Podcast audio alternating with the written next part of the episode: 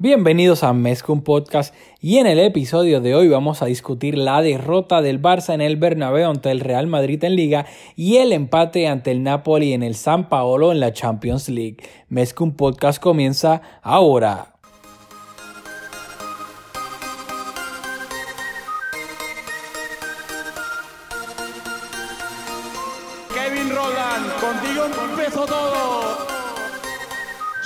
Millor club del món, diguin el que diguin. Vinga Barça vinga Catalunya! Apreteu-vos els cinc cinturons, que ens ho passarem bé. Bienvenidos a Mezcum Podcast, espacio dedicado a cubrir toda la actualidad del Fútbol Club Barcelona. Les habla Rafa Aldamuy junto a Julio Borrás. Dímelo, Julio. Saludos Rafa y saludos a todos y a todas las que nos escuchan. Rafa, este es un weekend bien bittersweet. Fui el viernes de, de lo más alto de, de la alegría hasta el domingo, ahora luego de este clásico, a lo más bajo de la, de la tristeza profunda. Bueno, así mismo es. Felicidades a Julio, que es papá por segunda vez. Ya doblete, doblete de Julio Borrás, segundo balón de oro. Así que feliz. Estoy pisando los talones a Messi. Te faltan, te faltan cuatro más. No sé si lo tengo en los planes, pero uno nunca sabe. Eh, mínimo, por lo menos ya tiene ahí para a ver si uno de los dos te sale. Sí, a ver, por lo menos yo me conformo con que uno, que, que Lulia llegue al femenino, No, Diego, por lo menos al Barça. B, que, que, que nos consiga unas, unas entraditas ahí gratis y yo me conformo. Soccer, no, que no, a la- al huracán azul. al- No, no, al equipo nacional de Puerto Rico, ya. claro, claro, claro, claro. Mía, la mía.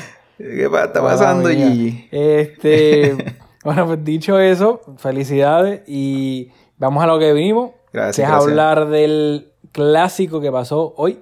El Barcelona y el Real Madrid se enfrentaban en el Santiago Bernabéu en la jornada número 26 de la liga. El Barcelona llegaba líder, dos puntos por encima del Real Madrid y llegaba con la buena noticia de que Sergi Roberto, eh, perdón, que Sergi Roberto, Jordi Alba recibía el alta médica, así que iba a poder estar. Piqué también, luego de sufrir un susto a mitad de semana en la Champions League, también entraba en la convocatoria y Setién salió con la siguiente formación, Marc André Ter en la portería.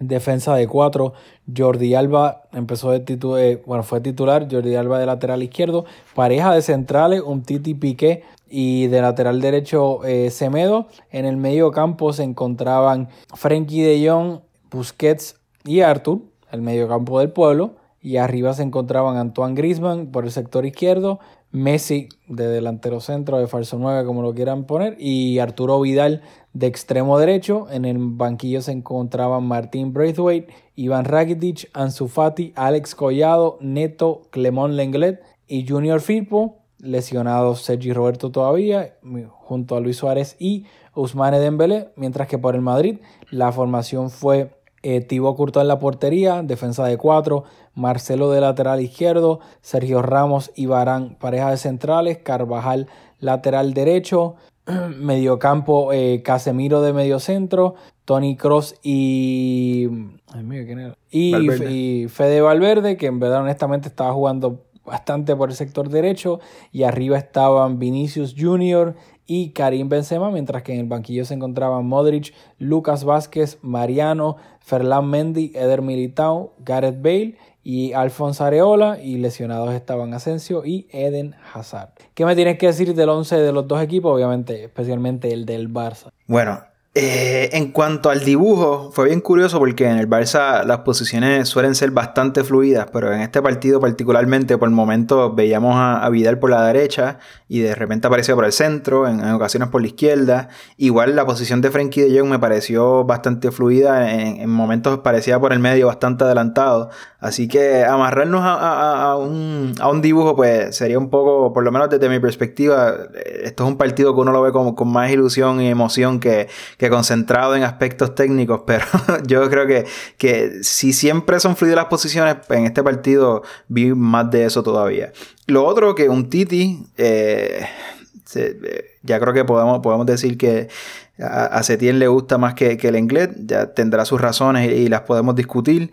Y yo creo que esta semana las conversaciones eh, todas rondaban en, en si va a jugar Martin Braithwaite o, o este, se me escapa el nombre, o Ansu Fati, pero nos sorprendió Quique Setién con una alineación, yo creo que un poco más conservadora, sin un extremo puro, o en el caso de, de Braithwaite, un 9, que hubiese cambiado las cosas totalmente, porque dándole entrada a Braithwaite, que cuando entró, entró por la derecha, pero si hubiese sido titular, quizá hubiese empezado por el medio y, Messi detrás de él, así que hubiese sido una delantera un poco asimétrica. Si jugaba Ansu Fati, pues eso te daba otra variante totalmente diferente, eran dos planteamientos totalmente diferentes, así que Setién escogió la C, ninguna de las anteriores. Ok. Voy aquí, yo honestamente sí, yo vi Arturo Vidal que aparecía en el medio tal vez, pero donde obviamente más lo veía era en el, en el sector derecho. Em, la defensa, estoy de acuerdo contigo, creo que ya podemos decir con claridad de que un Titi es el elegido por Setien por encima del Englet.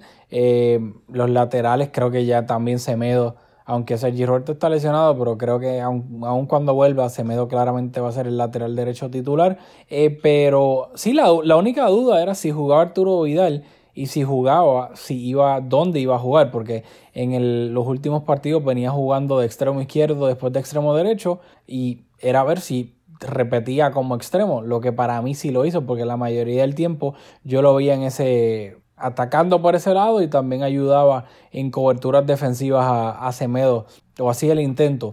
Em, yo honestamente creo que el problema con esta alineación, o más bien que juegue Arturo Vidal por encima de Braithwaite o Ansu Fati, es una cuestión de que para mí el Barça no tiene velocidad arriba.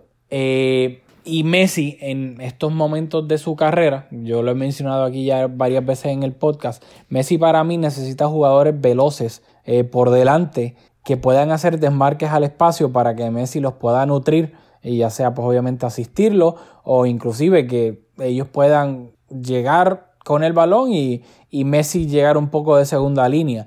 Pero al tener a Arturo Vidal como cuarto mediocampista o extremo derecho, como quiera que lo vieron ustedes. Y Antoine Grisman, que sí, Antoine Grisman es un jugador rápido, pero no es un velocista como si lo son Ansu Fati y Martin Braithwaite o Dembélé, pero obviamente Dembélé no, no está ni va a estar esta temporada. Pues yo creo que ese es el problema, que muchas veces el Barça recuperaba el balón o tenía la oportunidad de salir al contraataque y básicamente en vez de acelerar, es como en el carro, en vez de acelerar, mantenía la velocidad que tenía. Trataba de agruparse con el balón, te tocaba hacia atrás, etc. En vez de tener tal vez uno, en una o que otra jugada algún outlet donde Messi pudiera descargar el balón para es pues, un pase filtrado con espacio con al, a la espalda de, de, la defensa del Madrid. Y yo creo que eso fue lo que le faltó al, al Barça en este juego y creo que a mitad de semana también, lo vamos a hablar después, pero creo que pues ese es el handicap en ese sentido de que no tiene jugadores súper, súper rápidos para poder hacer daño al, al equipo rival. Bueno, y ya que no hubo goles, podemos abordar este partido hablando primero de la primera mitad y luego de la segunda. ¿Qué te pareció la, primera mitad? Digo, no hubo goles en la primera mitad. para mí el Barça fue sumamente superior en la primera mitad y así es el fútbol. El fútbol es caprichoso. El Barça, si está fino en la definición, y también hay que darle mérito a Courtois. Creo que también hizo una que otra excelente parada. El Barça fácilmente pudo haber anotado tres o cuatro goles en, esta, en la primera mitad. Y de poder haber marcado tres o cuatro goles, no marcó ninguno, que al final del, día lo terminó pagando. Pero el Barça, eh, Griezmann tuvo una completamente solo frente a... Quizás la, más, clara. aunque Courtois no tuvo que, hacer una intervención, creo que en cuestión de la construcción de la jugada, de la posición de Griezmann el momento de rematar, fue sin duda la más clara. Yo creo que de los dos equipos en todo claro, el partido. Claro, y eso, por ejemplo, el Barça tuvo, eh, según Soccerway, en todo el partido, eh, cuatro remates Nueve remates. Cuatro remates eh, a, portería, on target. Y claro, este de Griezmann no cuenta como remate a portería porque se fue por encima de la, del travesaño, pero esto claramente es una oportunidad súper clarísima de gol. Por eso que yo siempre digo que dice, no, que solamente tal equipo tuvo X cantidad de remates a portería, mira qué poco. Pero claramente eso es una estadística que, que no dice toda la verdad, porque una ocasión clarísima no necesariamente va entre los tres palos O sea, tú puedes estar completamente solo y la mandaste a la tercera gradería por mala definición, pero fue una, ocasión clarísima de gol. Y eso fue lo que le pasó en esa con Griezmann. Hubo una de Messi que se fue solo, eh, gran control, y luego se la remató a Courtois. Luego hubo otra de Messi que también fue una gran jugada del contraataque que Arturo Vidal se la dejó a Griezmann, si no me equivoco. Luego Griezmann habilitó a Messi y Messi remató con la derecha a las manos de Courtois. Y también el otro, el otro contraataque de Artur, que por velocidad eh, se fue de Tony Cross, que ahí yo creo que claramente se vio la edad de Tony Cross versus la de Arthur. Y en una, lo que hubiese sido un auténtico golazo de 9. Porque, mm, porque si Arthur llegaba a marcar eso, porque no tan solo se fue por velocidad, se lo quitó encima, sino que iba hacia el sector izquierdo, por ende Arthur tuvo que abrir su cadera, su cuerpo, girarse hacia la derecha para rematar al segundo palo con el borde interno del, pie derecho. O sea, eso es una definición de Thierry Henry en sus tiempos en el Arsenal. Que si llega a notar eso, que también Courtois, gran paradón de Courtois, hubiese sido un golazo, pero un golazo de 9 de 9. Y dicho eso, pues el Barcelona de todas esas ocasiones, que son las que me acuerdo ahora mismo, no anotó ninguna y el partido se quedó 0-0 en la primera mitad. Sí, yo creo que en esta primera mitad a mí me sorprendió, eh, o sea, el Barça no viene jugando excelente, así que ver que en, el, en, Bernabéu ante el Real Madrid, que aunque igual no está pasando por su mejor momento, es, un muy buen equipo, y ver que el dominio del Barça fue tan absoluto, eh, incluso Piquero lo mencionó al final del partido, sí que Piqué siempre le, encanta meterse en problemas y, picar a uno que otro, pero dijo que, no recuerda a un Real Madrid tan, tan malo en el Bernabéu. Y yo coincido, o sea, eh, a mí me sorprendió, aparte de lo bien que jugó el Barça, porque creo que la, buena imagen que dejó el equipo no fue solo por demérito del Real Madrid, creo que genuinamente jugamos muy bien en la primera mitad. El Madrid me pareció un equipo muy pobre, creo que por el momento eh, Valverde era el jugador con más iniciativa en fase ofensiva y, se erraba mucho en, la, en el último tercio y cuando Fede Valverde es tu jugador más con más presencia en fase ofensiva, pues tú tienes un problema. Y claro que Vinicius estuvo bien participativo, pero me, pareció por ver a, Valverde interviniendo mucho en fase ofensiva. Así que, nada, desde el punto de vista del Real Madrid me sorprendió lo, flojo que, estuvieron colectivamente. Y lo otro, mm, antes de pasar a hablar de la segunda mitad, quiero detenerme para hablar sobre Setien, porque estuve hablando con, un buen amigo de nosotros antes del partido, con Jorge Olguis, a quien no nos escucha, pero como quiera le, envío un saludo. Y me estaba diciendo que, no le gustó el planteamiento de Setien y, y mi contestación fue que yo pienso que el, el técnico lo que para haber logrado su cometido, lo que tiene que hacer es poner al equipo en posición de ganar. El, técnico no puede meter los goles por ti, no, no puede hacer mucho más que eso realmente. Yo creo que a veces sobrepensamos el fútbol. Y en esta ocasión, yo creo que Setien hizo eso, o, sea, y con, claramente y cómodamente. O sea, el Barça tuvo la oportunidad de, de, salir del Bernabéu con los tres puntos y particularmente en esa primera mitad con todas las ocasiones que tú describiste. O sea, eh, Setien sin duda nos puso en una posición de, anotar goles. Luego no los conseguimos y quizás en la segunda mitad no fuimos capaces de ajustar y eso puede ser que sea que Setien tenga mucho que ver con eso, pero sin duda que Setien nos puso en una posición de, ganar. Lo que sí le puedo reprochar un poco es que en la primera mitad particularmente Frenkie con una posición bastante adelantada y yo creo que eso se aleja de, lo que... O sea, cuando Frankie juega tan adelantado, creo que pierde lo que lo hace un jugador especial y aunque tuvo un, jugador que habilitó a Messi con un pase filtrado, fuera de eso no hizo mucho y creo que Frankie tiene que mejorar bastante, tiene que, integrarse mejor, pero aún así creo que Setien lo puso hoy en una posición en la cual no pudo hacer su mejor partido. Sí, al final del día, yo a mí me gustaría hacer un experimento psicológico de que la gente no hubiese marcador en el. que tuvieras el partido sin el score. Y que si hay algún gol no te lo enseñen. Para que entonces tú opines si te pareció, quién te pareció que hizo el mejor partido. Porque al final del día, claro, los goles, todo. Eh, eh, yo creo que el resultadismo se mezcla con el, análisis del juego. Y como claramente el Barcelona no, no jugó yo creo que esto fue un partido de dos mitades, pero como para colmo terminó perdiendo, entonces todo es malo. se, olvida la gente de la primera mitad y es como que el Setién no sirve, planteamiento malo, eh, fulano ta ta ta, ta ta ta, ta ta ta. Pero es porque perdimos. Porque si los jugadores llegan a meter una, dos o tres de las que tuvieron en la primera mitad, entonces automáticamente por la definición o no definición de los jugadores, el planteamiento pasa de ser bueno a malo o viceversa. O sea, claramente no, el planteamiento, un entrenador, sea quien sea, sea Setien, Zidane, el que sea, tú pones a tu equipo en la mejor posición para crear ocasiones claras de gol. Luego, si las meten o no, ya eso no, eso no es culpa de Setien o del que sea. El entrenador no, se puede meter ahí a rematar por Messi o por Griezmann. ¿Me entiendes? Y si tú me dices que contra el Madrid en el Bernabéu, sin un 9 y con Vidal de extremo derecho, el Barça en la primera mitad tuvo tantas ocasiones de gol claras, pues que, ¿verdad? Mano del entrenador tiene que haber ahí porque realmente eso no, no, no, es, fácil de conseguir. Claro, y yo, y rapidito, para pasar a la segunda mitad, que algo que te, yo te había, este, Fati o Fajera, yo no me acuerdo no me acuerdo, pero que, que el Madrid que jugara Marcelo, que claramente es un defensive liability, pero que Zidane. Después de, esa, de esa barrida en los últimos minutos que la celebró como un gol, ¿cómo tú vas a decir una cosa como esa? pero que luego, hablamos, luego vamos a hablar de Messi. Em, pero que claramente el Madrid ofensivamente es un desastre. O sea, el Madrid desperdicia ocasiones. o sea, e, en el último tercio el Madrid definiendo es bastante malo, se podría, sin duda alguna. ¿Y qué pasa? Yo creo que claramente pues, Zidane dijo, tengo el plus ofensivo que brinda Marcelo, pues me vale más el plus ofensivo que lo negativo que me da defensivamente y más teniendo en cuenta de que el Barça no tiene un velocista por esa banda. Porque si por esa banda hubiese estado Dembélé o obviamente el año pasado Malcolm, etcétera, que se lo comió vivo el año pasado, yo no sé si Zidane se hubiese arriesgado con, con Marcelo. Pero Zidane sabía que probablemente el que iba a jugar era Arturo Vidal, que Barcelona no iba a poner, que Setién no iba a poner a Braithwaite o Ansu Fati de inicio, así que dijo, como no voy a tener ningún peligro a las espaldas de Marcelo, prefiero que me que ponerlo porque me va a dar ese plus ofensivo que tanto necesito.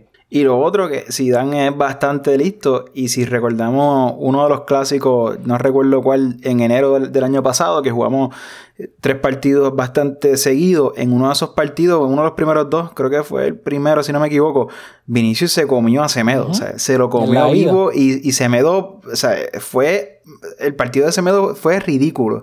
Y pensando Zidane que a lo mejor Vinicius podía tener la misma suerte en este partido y combinándolo con Marcelo por esa banda, pues quizás pensó eh, que le iba a hacer bastante daño, que, que, para la sorpresa de muchos, porque aquí a nosotros nos gusta Semedo, pero también hemos comentado sus fallas en, en todas las fases del juego realmente pero hoy creo que estuvo muy bien, aunque Vinicius tuvo mucha, mucho protagonismo con el balón, pero no, le permitió eh, vencerlo claramente para poner al Madrid en posición Para el mejor de la primera mitad del Barcelona fue Semedo. O sea, Semedo 7 de 7 en duelos ganados, 2 de 2 en regates, o sea, profundidad por esa banda con velocidad, que inclusive un saludito a Héctor Santos, que nos puso en Twitter, Mats y Semedo, Players of the Game. Sí, Semedo. Ese hombre estuvo aislado contra la dupla Vini y Marcelo y aguantó como macho.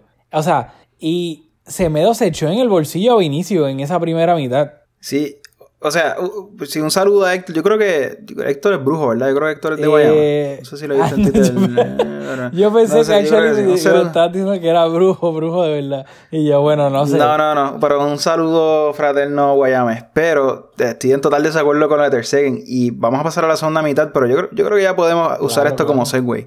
Pero lo de Ter Stegen hoy a mí me, me, me choca lo o sea, la, gran calidad que tiene Ter Stegen, la seguridad, la consistencia, es un jugador que yo nunca pienso que puede ser un liability para nosotros.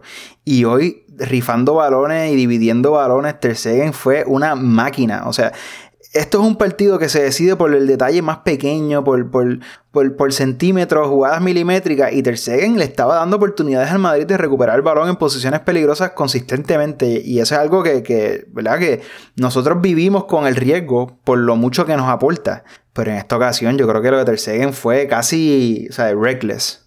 Pues, al final del día es, yo lo digo, lo comparo con, con Messi. Que cuando Messi te tiene un mal partido, aunque sea el partido, pues un partido casi un clásico, etcétera, tienes que, entre comillas, ¿qué vas a hacer? Porque es que te, te, te da tanto el 99% de las veces que cuando actually juega mal, en ese sentido, pues es como que, como que te da hasta no pena, pero como que te cuesta criticarlo en el sentido de que sí, obviamente lo menciona, de que no tuvo su mejor partido, pero es como que, pues, ¿sabes?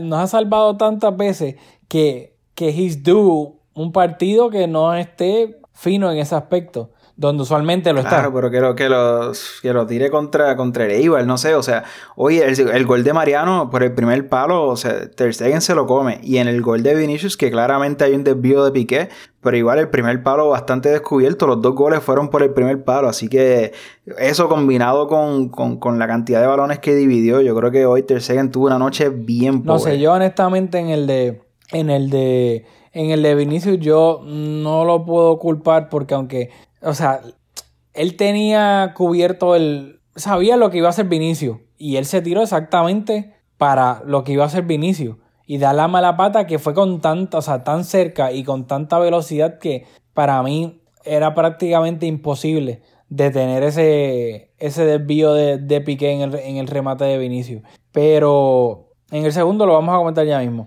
Pero quería comentar rapidito.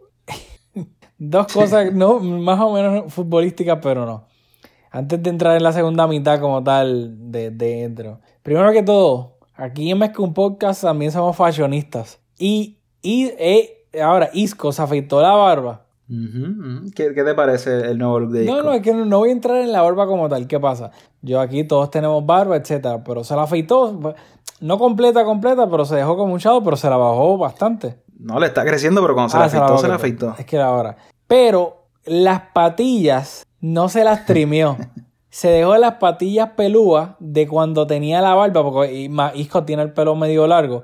Y una de las patillas parecía una brocha que me, daba como pelucilla cada vez que lo enseñaban a él. Y era la patilla derecha, porque se veía como gigante. Y, me, me, dio como cosita, porque dije, contra mano, ¿sabes? Tú eres un futbolista profesional, como que tú eres millonario, ¿sabes? Ramos a Ramos yo se la doy porque tiene el pelo largo, pero claramente se nota que, que lo tiene con estilista para ponerse la bandita bien, que le quede eh, la altura del peinado. Es como semilargo como lo tiene ahora. Pero contra Isco, o sea. Ok, ok. Una observación esperando más de, ¿sabes? No, me decepcionó eso. Y lo otro, que hay que recordar, el, que yo creo que el César lo del César. Para mí Mateo Lausa es el peor árbitro de primera división. Pero hoy con excepción de la jugada en donde por poco le da un beso a un Titi que la agarró por la cara, bien romántico. Mateo yo creo que tuvo un buen partido hoy. Tuvo controlado. hubo una comenzando el partido, la amarilla que le sacó a Vinicius. O sea, yo grité como que ¡No! Y, no, y era una amarilla a favor de nosotros. O sea, esa amarilla fue absurda. Eso fue una falta de rutina. Y cuando yo vi eso, que fue en la primera mitad comenzando, yo dije, contra, hoy la noche con Mateo va a ser larga, larga, larga pero se controló. Tiene ¿Tú crees que fue amarilla? Pero de libro, porque para colmo... Eh, ¿Quién fue que sabe? Yo no sé quién sabía, quién fue, quién le hizo la falta. Fue Acemedo, Acemedo. Y no fue una falta de que hombro con hombro, nada. O sea, literalmente se le fue y, lo para colmo lo agarró y lo viró completo. Para mí eso es una amarilla de libro. La que, la que yo. Es una falta de rutina, pero igual pensé que, pensé que el, criterio fue muy estricto y pensé que quizás el resto del partido iba a ser igual, pero, pero estoy totalmente de acuerdo contigo. O sea, hoy por lo menos no fue protagonista. Así que desde su perspectiva fue una mala noche. creo que también para mí, no puedo creer que esto está saliendo de mi boca. Las dos amarillas que le dio a Jordi Alba y a, y a Carvajal, creo que fueron merecidas las dos. Y creo que fue un buen tono en el sentido de que los dos estaban ahí como Chihuahua, barking at each other, chiquitos ahí con el complejo de Napoleón Potrones. Y Mateo vino, mira, se calman los dos, ta, ta, amarilla. Y ellos como que se quedaron en shock de que yo creo que, yo creo que eso lo puedo decir yo, pero tú más o menos estás ahí con, en ese... En ese... Julio Tacofol borras. no puedo hablar malo aquí, pero, pero, que sepan, Julio, Julio no pasando, mide 16 pies, pero nada, él se cree... 5 10 y medio, 5 10 y medio. Él se cree que mide 76. Este. Mira, vamos a pasar a la segunda mitad, que yo creo que una narrativa que se está perdiendo. Y es que en la segunda mitad, creo que el Barça comenzó donde terminó la primera. Esos primeros minutos de la segunda mitad, yo estaba bastante ilusionado con la posibilidad de nuevamente continuar con, con el baile de la primera. Y el Madrid entró en una fase que se les metió el Getafe por dentro y estuvieron bastante activos cortando el juego del Barça en base de, falta y, de, jugando con más intensidad. Y yo creo que el Barça no fue capaz de recuperarse. Como que tuvieron el control en la primera mitad, empezaron la segunda mitad con, algún tipo de, de, éxito. Y luego, cuando el Madrid cambió el ritmo y empezaron a pegar y a jugar con más intensidad, no fueron capaces de hacer el ajuste. Y ahí fue que entonces el Real Madrid tuvo el control del partido la segunda, el, resto de la segunda mitad. Sí, o sea, em, el gol del Madrid iba a llegar en el minuto 70. Que esa es otra cosa, y yo, cometí el error, inclusive, me da culpa, de que no un partido dos mitades. No necesariamente, porque el Barça, honestamente, como tú dices, en esos primeros minutos de la segunda mitad estaba jugando bien. So, técnicamente no se puede decir que es un partido dos mitades cuando son 90 minutos y el Barça jugó 60 o 65 minutos mejor que el Madrid. No puedes decir que fue un juego dos mitades. Esto es matemática básica. O sea, hasta yo. Disculpa, disculpa. Pero, pues, pero lamentablemente el resultadismo nubla mucho el análisis del juego. Y pues, como al final, Vinicius, que tuvo como 15 y en las 15 que había tenido anteriores, había ejecutado mal. Ya sea rematado, un toque largo, un pase malo. Inclusive aquí, aquí el remate iba al segundo palo y ni siquiera iba al segundo palo cerca. Eh, sí, no, o sea, claro. O sea, eh, con Vinicius, eh, la posibilidad de que ese remate estuviera entre los tres palos, aún en esa posición tan cerca, no, no es 50-50. A mí me sorprendió, o sea, no me sorprendió porque ya lo hemos visto en los otros clásicos, incluso pues en los partidos de Liga de Vinicius, que Vinicius tiene unas virtudes buenísimas. Yo diría que o sea, bien buena, o sea, su velocidad, su regate, su capacidad de, de crear peligro hasta que llega al área es increíble, es buenísima. Pero su falta de claridad en la, a la hora de, ejecutar en el área, ya sea un pase o un regate, un toque, un regate, rematar, lo que sea, es horrible. O sea, Vinicius todo lo que podía hacer mal cuando entraba al área lo hacía mal.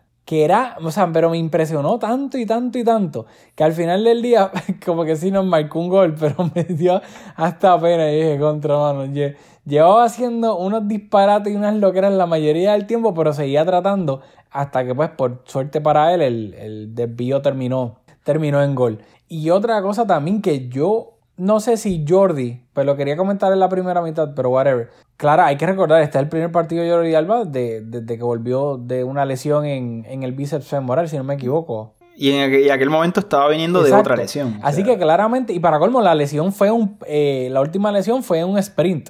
Así que yo no sé, porque Carvajal, eh, perdón, Valverde, en la primera mitad especialmente, en varias veces por velocidad, se le fue a Jordi o Jordi llegó justo ahí al final.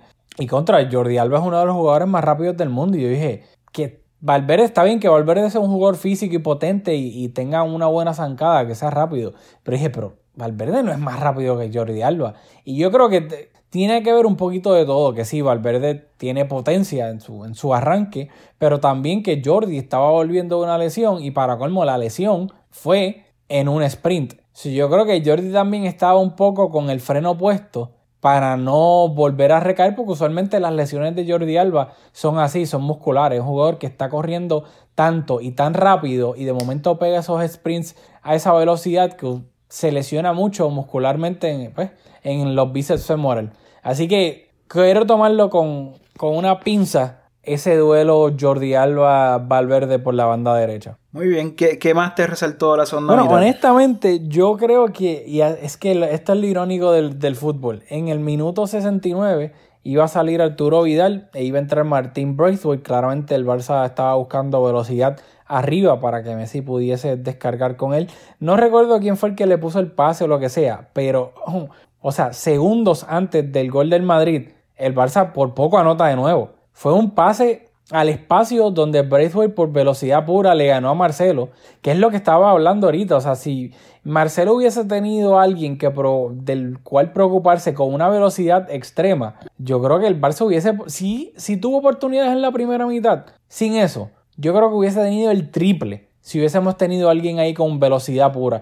Porque la primera que tuvo Braithwaite, o sea, no había pasado ni un minuto de entrar y ya pase al espacio, le ganó a Marcelo, le puso el cuerpo inclusive. Y, y luego se quedó un poco sin ángulo y no pudo definir bien. Pero para mí fue una ocasión bastante clara de gol. Claro, clarísima. Y hubiese sido la culminación de una historia de, de, de, de Disney. O sea, hubiese sido. O sea, si, si el Barça subió. Nuevamente, el Madrid ganó todos goles, pero en ese momento hubiese sido el gol de la victoria, ¿verdad? Con, conscientes de que quedaba mucho partido, pero te imaginas que esa historia de estar a punto. O sea, el está a, a 12 jornadas de, de estar en la segunda división de España y de repente marcar en el clásico hubiese sido espectacular, pero ah, no, así no fue. Sí, o sea, hubiese sido el colmo de.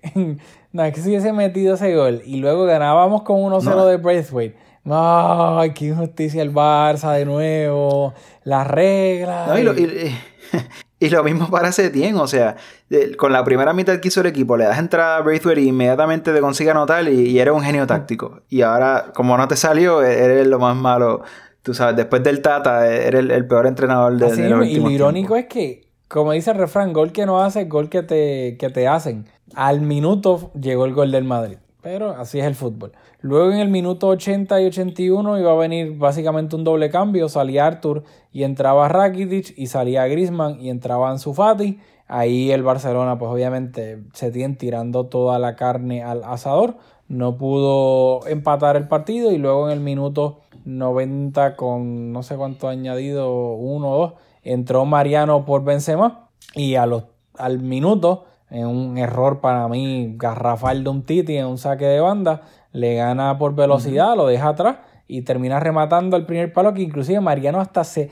Es, yo creo que tuvo hasta fortuna porque Mariano se resbala y el balón no le da bien y toma un bote que hace que entonces pique y pase por encima del pie de, de Ter Stegen. Fue, ¿verdad? Fue una definición. Que Ter Stegen no estaba No, protegiendo. no lo en el estaba protegiendo, pero, pero, además también el del error, ¿sabes? Del sin ángulo casi, se resbala. Al resbalarse, Mariano remata de una manera que hace que el balón pique sin querer. Y eso, más que Ter Stegen no estaba protegiendo bien el primer palo, hace que entre por ese. eh, para marcar el segundo gol del partido y ya Mm. Sentenciarlo. Por la celebración de, de Mariano, tú pensarías que, que todo eso fue deliberado, que no hubo resbalón, que fue, la definición perfecta. Pero ahora yo sí tengo que hacer un apunte so- sobre el estilo de Mariano, que, que le queda muy bien, pero yo pienso, Mariano no está teniendo mucha continuidad esta temporada. Y puedo estar diciendo un disparate porque yo veo al Madrid muy poco. Pero yo creo que cuando tú te vas a hacer un estilo así bastante llamativo, bastante radical,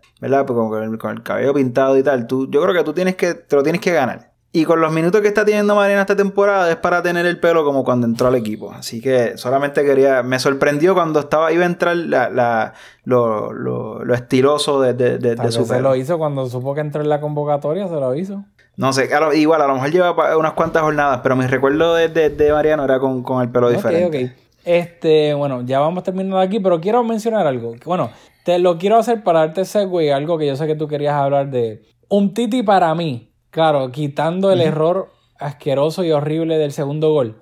Para mí, un Titi hizo un gran partido también. O sea, que era alguien que venía siendo discutido, yo lo he criticado muchas veces, etcétera, pero, y creo que ojalá ese sea el, el caso, poco a poco va recuperando un poco su nivel de, pues, de la primera temporada, que para mí fue un nivel súper increíble. Y creo que un escenario como el de hoy, etcétera, un Titi, de nuevo, quitando el error horrible que hizo en el segundo gol, para mí un Titi Piqué también, Piqué, de nuevo, tuvieron Bueno, salvó, igual que en el juego en el Camp Nou, sacó un, un balón de la línea. Una jugada exactamente igual que, que, que, que en, el partido en Sí, el Camp o Nou. sea, y tú para mí los dos centrales, y en verdad lo de, ni siquiera diría los dos, porque lo de Piqué fue mala fortuna. O sea, es un desvío al final del día. que ¿Qué vas a hacer? Lo de un Titi sí, ahí lo superaron bastante feo. Sí. Pero Piqué hizo un partidazo y un Titi también estaba haciendo un gran partido hasta su error horrible al final. Así que yo creo que hay que, y Semedo obviamente para mí también tuvo un partidazo. So, yo creo que hay que darle crédito a los que usualmente pues, tienen el trabajo más feo, le toca, como dice, bailar con la más fea. Y creo que se merecen hoy, a pesar de obviamente el resultado y etcétera, por analizando pues el partido tácticamente y su rendimiento, yo creo que ellos tres tuvieron un gran partido. Sí, yo creo que lo que a mí quería señalar es que en el Barça habitualmente vemos que eh, en, Twitter no es un reflejo de, de, de, de, la vida real, pero eh, en Twitter, en conversaciones con amigos que siguen al Barça, casi siempre se señala a los mismos. Por ejemplo, a, un Titi es uno de ellos, a, Piqué, si, si, tú te dejaras llevar por las redes sociales, Piqué es el peor central que ha tenido el Barça en, la historia reciente del club. Semedo, nosotros mismos lo, lo hemos cuestionado bastante. Pero hoy yo creo que todos estos jugadores de reparto, Artur, que yo personalmente lo, lo cuestiono bastante, Artur hoy fue, o sea, fue un... yo creo que de, los dos equipos, el mejor mediocampista hoy fue Artur, sin duda. O sea, un gran partido. Y estos jugadores que criticados por, por, por el barcelonismo, por, por, nosotros aquí, por, en, este, en el caso de Artur, por mí, yo creo que hoy hicieron unos partidos excelentes. Colectivamente creo que el Barça estuvo muy bien. En la segunda mitad, cuando el Madrid aumentó la presión, pues nos, nos costó mucho eh, tener oportunidades, pero igual como tú comentas, las tuvimos y el Madrid tenía la necesidad. O sea, si el Madrid quedaba cinco puntos del Barça, pues se ponía en una posición bastante fea. Igual luego del resultado de mitad de semana, pues creo que al Madrid, a los dos equipos tenían la obligación de ganar, porque ahora estamos en segunda posición. Pero creo que el Madrid tenía más necesidad, estaba en su campo, así que es normal que le pusieran más intensidad en la segunda mitad. Pero a lo que quiero llegar es que hay jugadores los cuales nunca cuestionamos, como en el pasado lo fue Iniesta, por ejemplo, como en esta temporada de Frankie de Jong, que contra, o sea, e, en un partido tan grande y nuevamente, creo que la posición que tuvo en el campo no le favorece para sus cualidades, pero lo de Frankie ya a, mí me preocupa, o sea, yo creo que no ha tenido una buena temporada y en un partido tan importante como hoy, yo creo que era su responsabilidad aportar bastante más. Haciendo el caveat de que el, gran, gran pase y la, la, gran conducción que hizo por el centro del campo para luego habilitar a Messi. Y eso es lo que nos frustra, porque a Vidal, o sea, Vidal hizo un partido malísimo, o sea, pero eso es lo que esperamos de Vidal, le pone intensidad, eh, eh, estando en el piso, cabeceó un balón y uno le agradece, le agradece su le entrega. Mateo, le dice, no, le digo en la cabeza, le digo en la cabeza. uno agradece porque eso es lo que él puede dar, pero Frankie es 15 veces el jugador que es Vidal y, y, su efectividad en el campo es quizás la misma. Entonces, igual hoy Messi, creo que nosotros consistentemente criticamos que Messi está solo, que tiene la, responsabilidad de, de, de, habilitar a todos y también tiene la responsabilidad de rematar la jugada. Y en el partido de hoy no, lo vimos en esa fase de facilitador, no, no lo vimos distribuyendo el balón con, mucha efectividad, pero sin embargo sí tuvo algunas jugadas que se las pusieron en posiciones que no da nota el gol, pero en posiciones de, exigir al arquero con, un poco más o de poner al arquero en posición de equivocarse o de quizás incluso anotar uno que otro golito. Y, y hoy en este partido tan importante pues no, no, no no tuvo su mejor partido. Así que yo creo que eh, esa narrativa de que, de que Messi está solo y tal, yo creo que hoy no, no, no a mí no me de acuerdo. Lo único que voy a decir que habrá que ver, esperemos que no, porque si no sería una mala noticia para todo el barcelonismo. Yo honestamente no sé si Messi está al 100%. Se rumora que él viene arrastrando molestias y hay un video que inclusive que el mismo Barcelona eh, dice él está bajando las escaleras como que saliendo del bus, pero está, se ve, fuera de broma, se ve cogiendo. sí, Diego, yo sé, estamos tristes porque Messi puede estar lesionado. Diego está molesto. Hoy, hoy tenía puesto el uniforme que tú lo regalaste, sacamos la bandera, hoy está todo preparado para la victoria y no, no se dio y por eso está molesto. Ya mismo, ya mismo rompe la puerta.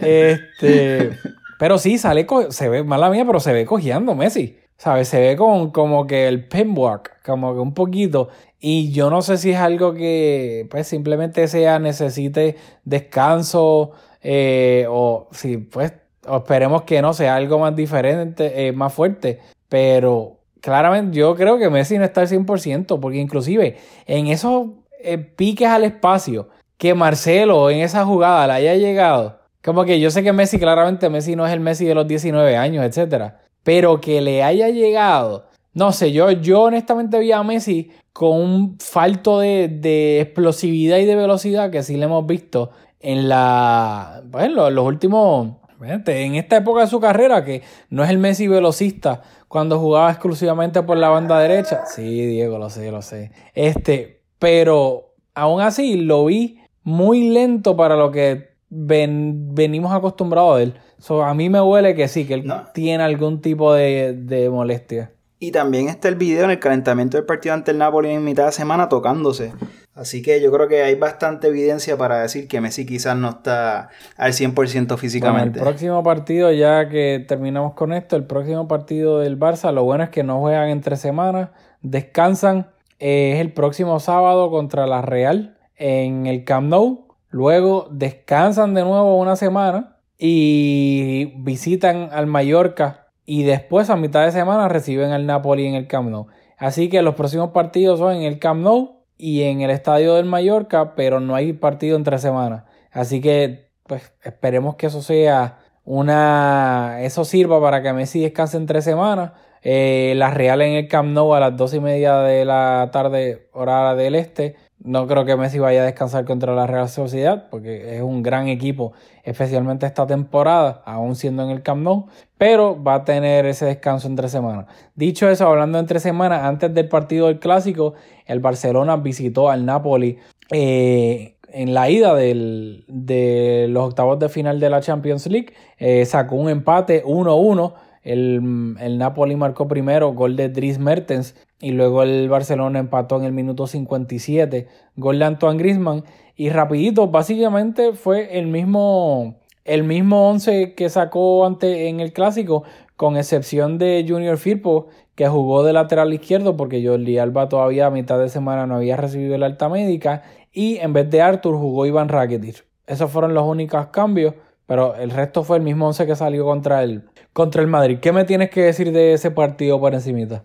En ese partido, o sea, nosotros estuvimos hablando que, que a lo mejor Setien sacó una formación es un poco más conservadora pensando que el Napoli, como muchos equipos en la liga, no iba a presionar arriba y tú hiciste una buena exposición, así que no la voy a repetir para que, para que la, digas tú porque son palabras tuyas, pero quizás hay un poquito floja la lectura de Setien jugando, o sea, ante un equipo que si lo hubiese hecho un scouting propio, o sea, un scouting debidamente sea, con un poquito de diligencia, pues hubiese sabido que, nos iban a esperar bastante atrás y yo creo que se preparó un partido para tener más control en el medio campo y, y nada, creo que aún con el empate eh, estamos en una buena posición para en el Camp Nou este, pasar esta fase de, de, octavos de Sí, eso, eso fue lo que a mí me frustró un poco porque yo honestamente, o sea, yo no veo partidos del Napoli y tampoco, o sea, el Napoli empezó la temporada con Ancelotti entrenador, lo despidieron y después nombraron a, a Gattuso. Yo no he visto partidos con, del Napoli con Gattuso, pero hablé con varias gente que, ¿sabe? Narra partidos del Napoli, que ve partidos del Napoli y todos ellos antes me decían, el Milan, el, que el Milan de Gattuso. El Napoli de Gattuso lo que va a hacer es esperar atrás. El Gattuso es bien conservador. Él va a estar atrás, un bloque medio bajo. Y, y va a esperar los errores del Barcelona para tratar de salir a la contra. Y eso fue exactamente lo que pasó. ¿sabes? Así que no era algo que ¿sabes? Si ellos lo sabían, claramente Setien también lo debía haber sabido o lo sabía. Por ende, me sorprende que en este partido fue donde salió Arturo Vidal de extremo derecho y no y honestamente no lo entendí porque para mí eso fue un desperdicio total y se notó en la en la primera mitad que el Barcelona tenía la posesión, tenía la posesión, el Napoli trataba de salir a la contra y honestamente no podía, el Barcelona en ese aspecto lo tenía bastante controlado, pero ofensivamente el Barça tenía cero profundidad y no estaba creando absolutamente nada y era una posesión estéril, sin, profundidad, no le estaban llegando a la portería dos pinas. Y fue una primera mitad, pues, con control del Barcelona, recuperando básicamente todo en, menos de una ocasión, donde llegó el gol del que fue un golazo de, de Mertens, pero fue una jugada donde yo creo que la mayoría de la defensa se quedó dormida en cuanto a rotaciones se refiere. Un Titi, perdón, Firpo tuvo un error garrafal que fue el que propició el contraataque. Y, y, o sea, eso me sorprendió. Y aquí rápido una anécdota, que es lo que me, me, dio una risa, porque estaba hablando con Alex Pareja, que es comentarista en, en ESPN, y yo le estaba comentando eso de que esto fue el martes, perdón, el... Dime, el Barça jugó el martes, so, esto fue cuando salió la alineación. No, perdón, fue el miércoles, después del, partido contra el Napoli, antes de los partidos del miércoles que jugó el Madrid contra el City. Y él me decía, yo le decía, no entiendo, yo le decía que no entendía porque claramente Setien es un entrenador que tiene una convicción ofensiva, que es bastante conocido por eso. En el Betis, en Las Palmas, era un, un, entrenador que jugaba de cierta forma y moría de esa forma. Y yo le estaba comentando que no entendía cómo, si Setien claramente tiene esa idea tan marcada, cómo ahora en estos últimos partidos pues, más difíciles se ha vuelto un poco más conservador, como que un poco valverdeando Porque eso de poner a Vidal de extremo derecho en un partido grande, eso es valverdear. Y él me estaba comentando que él me, me dijo, Rafa, no importa porque mucha gente, a la hora de la verdad, también los entrenadores así como Setien, como Guardiola, eh, Bielsa, etcétera, son entrenadores que quieren dejar su, su huella, su marca en los partidos y les gusta en partidos grandes sorprender con algo algo, pero les gusta sorprender, ya sea un jugador, ya sea la posición del jugador, ya sea una formación, etcétera. Pero les gusta dejar su sello para que después digan, oh, mira qué gran variante táctica hizo y gracias a eso ganaron el partido. Y yo, pues, dije, está bien, me resultó curioso eso. Y me, por poco me morí de la risa porque luego él me dijo eso antes del partido del Madrid contra el City. Y resulta que en el partido en el Bernabéu, Guardiola salió con Gabriel Jesús de extremo izquierdo y con un doble falso 9 que eran De Bruyne y, Bernardo Silva. Y lo vi hoy y, y, me estaba muriendo de la risa porque le dije, Alex, o sea, fue exactamente lo que me dijiste. Estos entrenadores que se, ¿sabes? Son gurús tácticos, etcétera, les gusta por más que en el partido más importante alguna variante táctica para que se diga, oh, mira qué variante táctica metió y no sé qué. Y total, el City cuando mejor fue que el Madrid fue cuando Guardiola se dejó de inventos y jodiendas y puso a Sterling de extremo izquierdo y a Gabriel Jesús de delantero centro. Sí, o sea, eso me encanta ese argumento. Y para Guardiola te lo compro, no, no sé si para Bielsa porque no sigo sus equipos muy de cerca. Pero yo creo que en el caso de Setien, y ahora habiendo visto la alineación del partido ante Real Madrid, yo creo que quizás responde a que a lo mejor pensando, bastante arriesgado, pensar, buscar alternativas ante, creo que o sea, Setien, igual que yo, no confía en, en Ansu como una solución para un partido tan grande y tan trascendental como que pues yo, yo creo que Ansu Fati no es el hombre para ser titular. Creo que Setien piensa lo mismo y buscando alternativas, pues a lo mejor ensayó con, con, Vidal. Pero en el caso de Setien, en cuanto a ese argumento, yo creo que responde. ven acá, Diego. Ven acá. Hola, Eddie, que hable. Habla tú, ven acá. Ven acá para que nos compartas tus opiniones.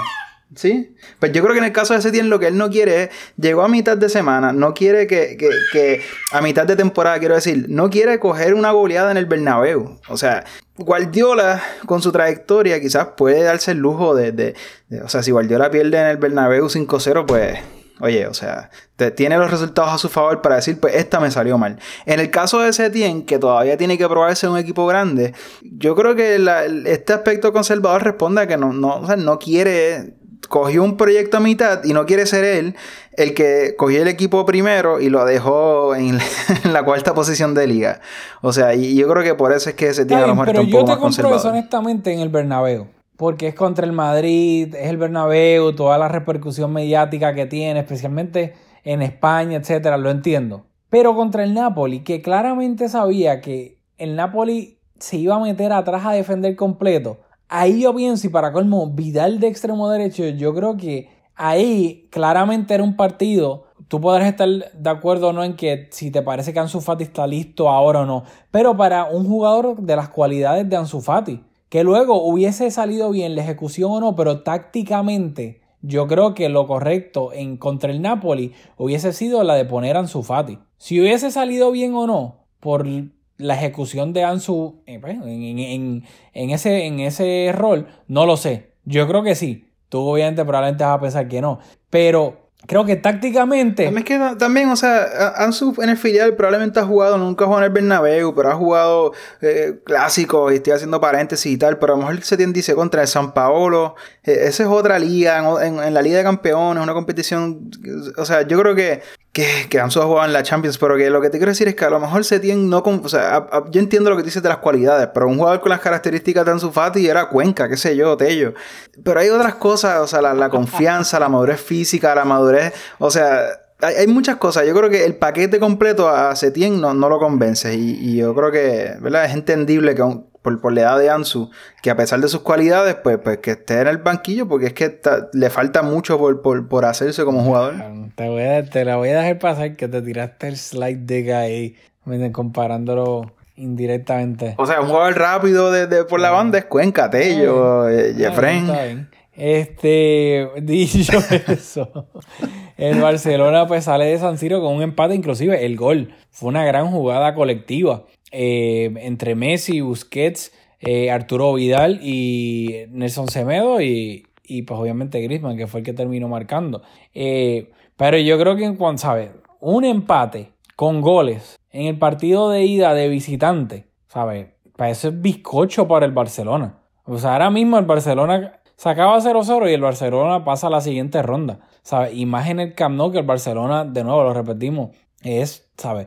Claro que el Barcelona puede perder en el Camp Nou, sí, obviamente. Que puede empatar con goles y terminar eliminado si empata por más de un gol, sí, obvio. ¿Sabes? Sentido común, puede pasar todo en el fútbol. Pero claramente es un escenario, si a ti te dicen antes del partido de ida, cuando la vuelta es en el Camp Nou, que el Barcelona va a empatar 1-1, si lo firma, yo creo que el, 99.9% de los culés lo firman. ¿Sabes? El Barcelona, lamentablemente, cuando ha quedado eliminado la mayoría de las veces, de las últimas veces en Champions, es cuando hace un partido de visitante horrible que sale goleado. Así que siempre y cuando el Barcelona no salga goleado como visitante y la vuelta sea en el Camp Nou, yo creo que eso es un escenario casi perfecto para el Barcelona. Sí, estoy de acuerdo. O sea, yo creo que la expectativa siendo ante el Napoli, viendo que nos pudo haber tocado algunos rivales más fuertes, pues e, era salir de, de, San Paolo con una victoria. Y como, y como era el Napoli y como empatamos,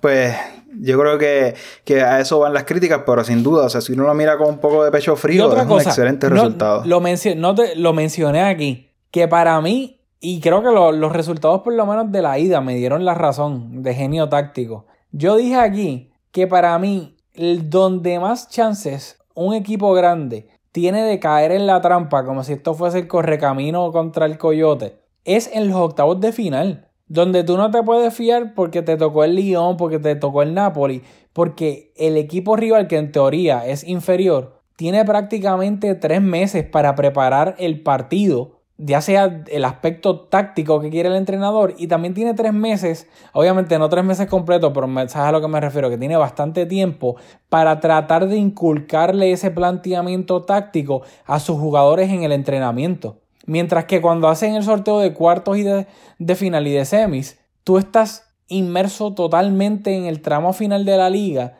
y hay tan poco tiempo para el partido de ida y luego el de vuelta que tú, el entrenador de verdad, no tiene casi tiempo para preparar tácticamente a su equipo con varios entrenamientos. Sí, lo puede decir en la pizarrita y practicamos una que otra cosa, pero como los sorteos son de, de ahora para ahora, en cuartos y semis tú no tienes esa ventaja tanto. Mientras que para octavos tú casi tienes tres meses para preparar una eliminatoria. Y por eso yo no creo que es casualidad que, mira, la Juve jugó de visitante contra el Lyon, perdió. El Atleti le ganó al Liverpool en, en, el Wanda. El, el, Napoli empató contra el, contra el Barça en, en, San Paolo. O sea, que hacen lo que me refiero, que tienen donde hay, hay, más chance para mí de dar la sorpresa, un equipo entre comillas menor, es en los octavos de final por todo el tiempo que tienen para preparar esa eliminatoria. Bueno, pues yo creo que con esa exposición de los riesgos de, de infravalorar al rival, infravalorar al rival, podemos terminar ya este episodio. Así que Así mismo es este, nada, recordarles que los próximos partidos del Barcelona se enfrentan la semana que viene al, a la Real Sociedad en el Camp Nou. Luego de eso, la otra semana arriba, visita al Mallorca y después entre semanas recibe al Napoli en el partido de vuelta eh, de los octavos de final. Y eh, días después recibe al Leganés en el Camp Nou en el partido eh, La Revancha, la venganza de Martín Braithwaite. Vendrá el, el Leganés al Camp Nou tratando de, de vengarse. Y así que nada, nos vemos la próxima semana aquí en Mezcum Podcast.